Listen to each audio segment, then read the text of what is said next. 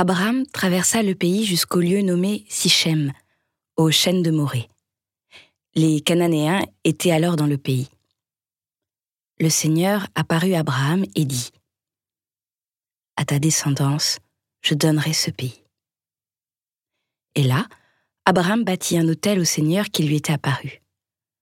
De là, il se rendit dans la montagne, à l'est de Bethel, et il planta sa tente, ayant Bethel à l'ouest et Haï à l'est. Là, il bâtit un autel au Seigneur et il invoqua le nom du Seigneur. Puis, de campement en campement, Abraham s'en alla vers le Negev.